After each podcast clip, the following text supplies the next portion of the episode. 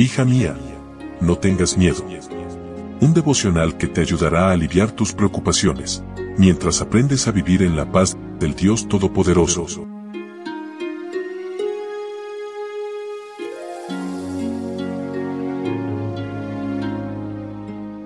Hoy es miércoles 7 de junio e iniciamos este día con mucha alegría en nuestro corazón porque sabemos y confiamos en que Dios va delante de nosotras guiándonos no solo en nuestro caminar en esta tierra, sino hacia la patria celestial.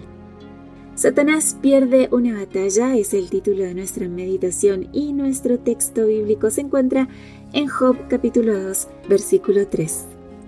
Jehová dijo Satanás, ¿no has considerado a mi siervo Job que no hay otro como él en la tierra?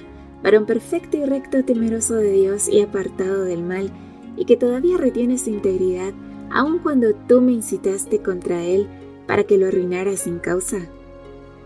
Es Satanás y no Dios quien desea nuestra desgracia. La vida de Job tenía un sólido fundamento. A pesar de haber perdido a sus hijos, sus pertenencias y el apoyo de su esposa, siguió confiando en Dios.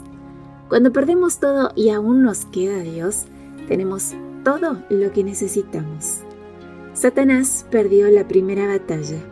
Job reconoció la soberanía de Dios sobre lo que había recibido de sus manos. Demostró que podemos amar a Dios por quien es y no por lo que nos da. Su mayor prueba no era el dolor y la pérdida, sino su incapacidad de comprender por qué Dios lo permitía. Los cristianos no estamos exentos de tribulaciones y aunque muchas veces no podamos comprender la razón de las circunstancias que enfrentamos, estas nos ayudan a redescubrir a Dios en nuestras vidas. Los ataques de Satanás están limitados por la voluntad de Dios y por la actitud con que respondemos. ¿Puede Satanás persuadir a Dios de que cambie sus planes respecto a nosotros? La bondad de Dios es inalterable. Dios permitió a Satanás desarrollar su plan malévolo porque confiaba en que Job saldría ileso y porque su carácter de amor y justicia divina estaba en juego ante la hueste celestial. Job enfrentó tan severa prueba sin entender la razón y con un extendido silencio divino.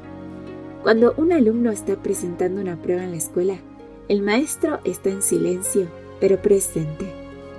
¿Cuál debiera ser nuestra actitud ante las pruebas? Cuando Jesús vivía sus últimos días como ser humano en esta tierra y describió a los discípulos la prueba que enfrentaría, nos legó un modelo a seguir cuando enfrentamos alguna tribulación. Los discípulos escucharon con tristeza y asombro las palabras de su Maestro. El anuncio de su sufrimiento y su muerte parecía incomprensible. Pedro entendió más tarde el propósito del sufrimiento. Estimados hermanos, dice en 1 de Pedro capítulo 4 versículos 12 y 13, no se sorprendan con la dolorosa prueba por la que están pasando como si fuera algo extraño. Más bien, alégrense de compartir los sufrimientos de Cristo para que estén llenos de alegría el día en que Él aparezca en su gloria. Amiga, cuando resistimos la prueba con buena actitud, obtenemos la victoria sobre Satanás.